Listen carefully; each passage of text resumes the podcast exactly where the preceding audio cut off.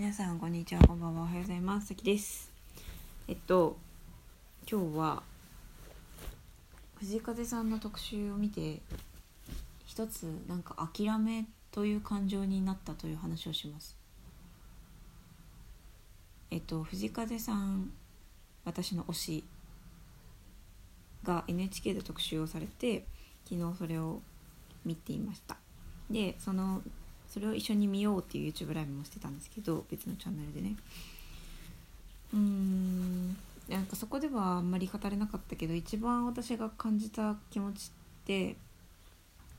諦めだったんですよね。で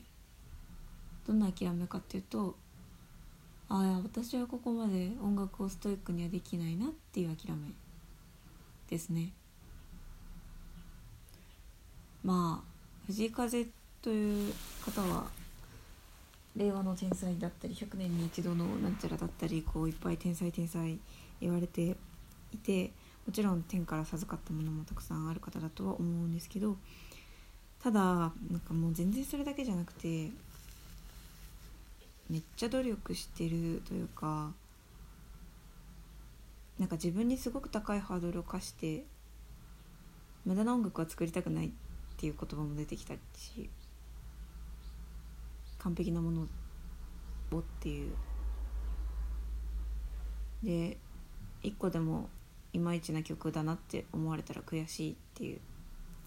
ことも言っていたのを見てなるほどなってああこの人はそっかストイックにさらっとやってるように見られるかもしれないけどめちゃめちゃストイックに音楽と向き合っているんだなって思って。でそれを見て私は私はここまでストイックに音楽と向き合えないって思った、うん、でそれを悲しいとかなんで私はっていう風な風な感じに昔だったらなってたと思うけど今はそうはならなくて。多分私の適性はそれじゃないってこと。なんだなって思った。なんか今も歌手になりたいとか音楽を世界に私の音楽を世界に広めたいとかじゃなくて放浪をしてるわけですよ。つまり私にとって一番大事なのは音楽じゃなくて自分の経験だったりいろんなものを見るということだったり。でそれをある程度こう楽に外に出せるのはこうやって話すこと。で音楽は私の中の武器ではある。けどその武器をめちゃめちゃ丹精込めて磨きたいかって言われると多分違う。これは生半可な気持ちで音楽をやってるってプロの人とかには思われるかもしれないけどなんかむしろそれでいいかな。それが私なんだと思う。うん。まあ変わるかもしれないけどね言ってることが。でもなんかそう思った。なんか私は音楽に100費やす人じゃなくて音楽もやる人。だけどなんかうん。音楽で勝負する人じゃない。と思った。っていうのが私が正直一番あの藤風さんの特集を見て思ったことでめっちゃ個人的な話だからあんまり YouTube ライブもしなかったけど共感する人も少ないだろうし。でもここでは喋ろうと思う。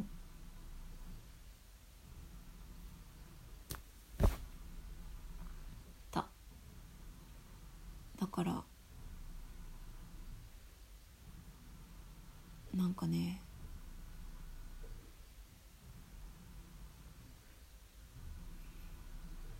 でその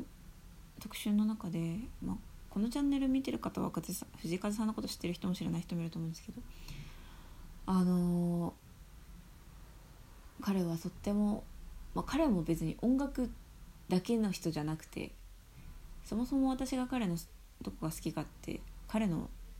メッセージ性とか考えてること出てくる言葉があのすごく人間の本質を理解しているというか今の私たちに必要なことを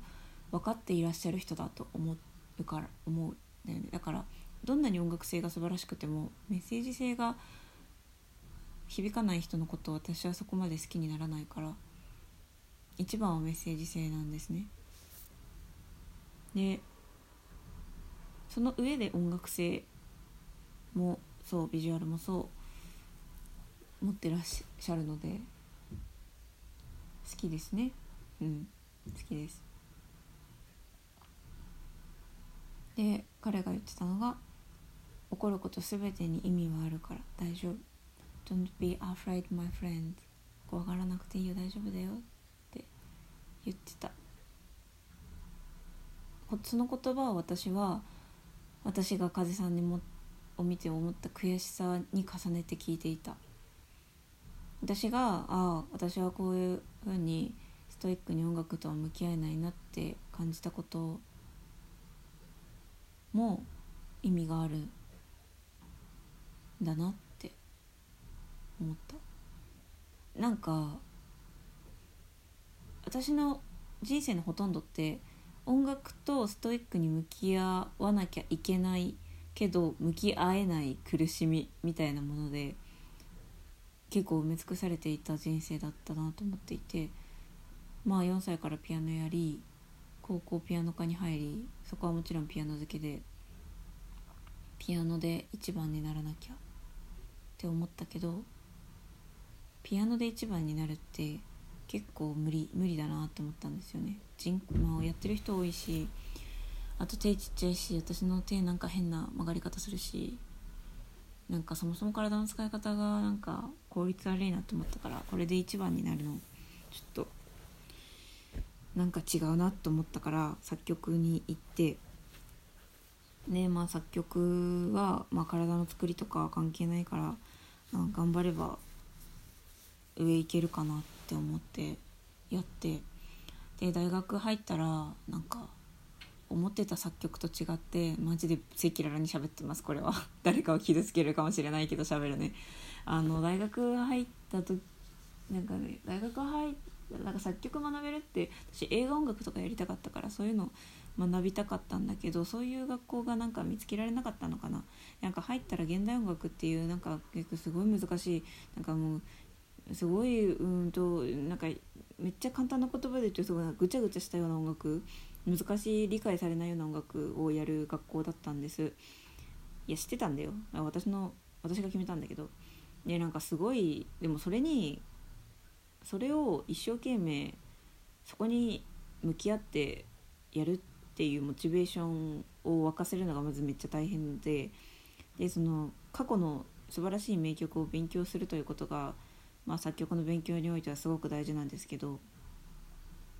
なんかそのやる気が全然出なくてそれそのやる気が出ないことや作曲に時間をなかなか使えないことになんでできないんだろうってすごい苦しんでた時間がすごく長かった。で私はそれがそのその学校でやるべきこと作曲や作曲の勉強がでできずになんか全然違うなんか植物のこととか宇宙のこととか勉強したりしてそれが楽しくてでもでもそれじゃダメだって作曲やんなきゃってでも作曲やる気出ないみたいななんかその由来で言ったんだよね。だからずっとその音楽にストイックになるべきでもできないっていうことを行ったり来たりしていたんですよ私は。でそれと同じようなことを今回風藤風さんを見て思ったんですよ。この人は音楽にストイックになれる人だ。でも私はなれない。ああやばいならなきゃって昔だったらなってたけど今は違って私は音楽にストイックになる人間じゃない。でもだからこそ他の広いいろんなものを見たいという欲がその代わりにあったりとかいろんなものへの好奇心があったりとかこうやって言葉にする力があったりとかすると。で音楽に対してストイックではないけれどもでもそこそこうまいしそこそこ作れるし即興で作るっていうなんか技もあるしそれでいいじゃんっていうなんかそのラフな付き合い方音楽との付き合い方はラフでもいい。そこを狭く深く掘れない人だけど広く浅くになるけどでも広く浅くができる人なんだって今は自分のことを思うことができる。これはなかなかできなかった今まで。ずっと狭く深く極められる人が素晴らしい人だって思ってた。けど今は狭く深くじゃなくてもいい。広く浅くでもいい。広く浅くできる才能っていうふうに思ってる。だから藤井風さんの特集を見て彼のストイックな姿を見て一つ諦めた。諦めを感じた。けれどその諦めをネガティブには感じていない。てか久しぶりだなこの感じって思って。久しぶりだけど昔と私昔の私と今の私は感じ方が全然違うなって。今の自分のことを肯定できるようになった。ことを感じた。ということ。あすごい整理された。喋ったおかげでありがとう。ありがとう。だからさなんか苦しかったよ。すごい苦しかった。だってその大学では作曲の成果だけが評価の対象で作曲がやるべきことで。でもそれに気持ちが向かない？そしてその他のことやってる時はさ寄り道だ無駄な時間だって思っちゃうわけ。でも今考えたらそれは寄り道じゃなくて全部自分の養分になってた。洗濯機の音がうるさくてごめんなさい。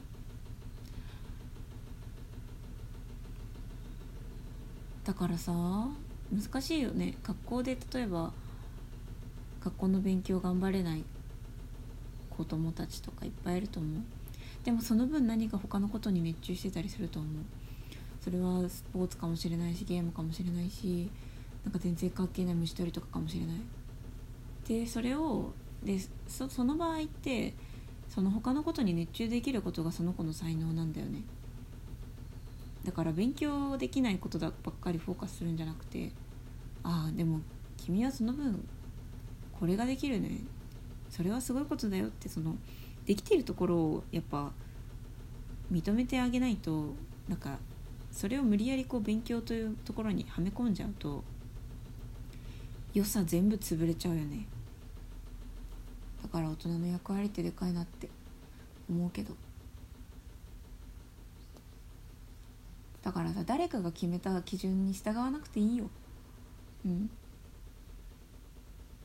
小学校だったら通知表が誰かが決めた基準だけどかもしれないけど。でそのスポーツの部活だったらそのスポーツのうまさが誰かが決めた基準かもしれないけど。そんな基準ってさ一つなんか、ね、狭すぎるんだよね。で会社とかでもなんかその仕事ができるかどうかが基準かもしれないけど。それが向いてないならなんかそこで出れるなら出たらいいと思うし。絶対あなたの一番輝ける場所がありますから。うん。大丈夫ですよ。なんか苦手なことがある分なんかこれなら熱中できるとかこれは得意とか。まあ気づいてない可能性もあるけどあるから。うん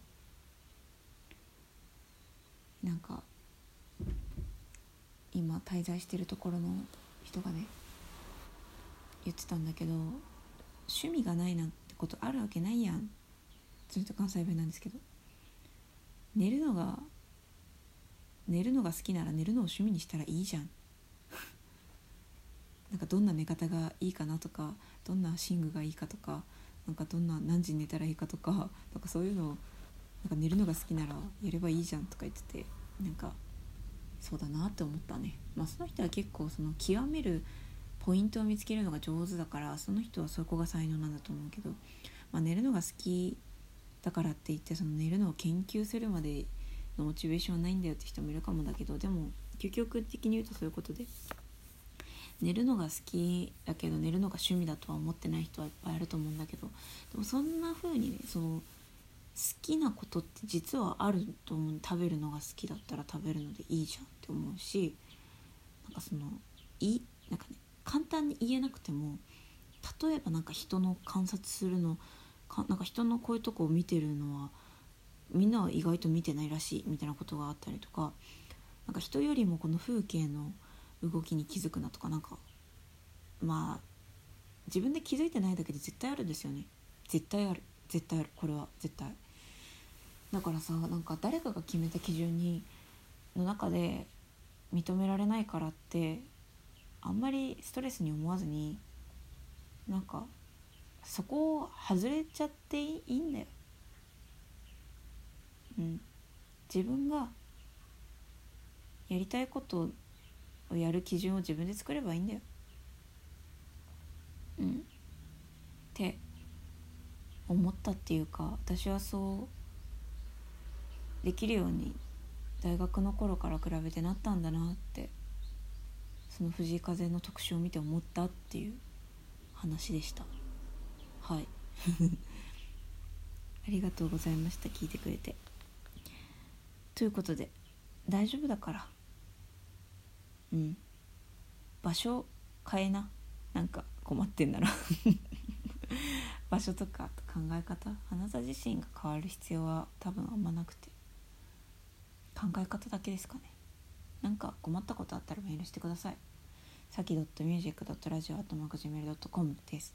なんかこういう状況でこれ困ってんだけどみたいな言ってくれたらなんか私なりに何か言いますんでメール概要欄にも書いてますけどしてください。あとはコメント欄に「墨付きかっこメール」みたいな感じで書いてもいいですよ。これはメールです。読んでください。みたいな。読んでくださいっていうのが分かれば読みますんで。はいということで今日のラジオはここまで。聞いてくれてありがとうございました。それでは、えー、今日も明日も明後日も素敵な一日になりますように。そしてあなたが心が喜ぶ選択をできますように。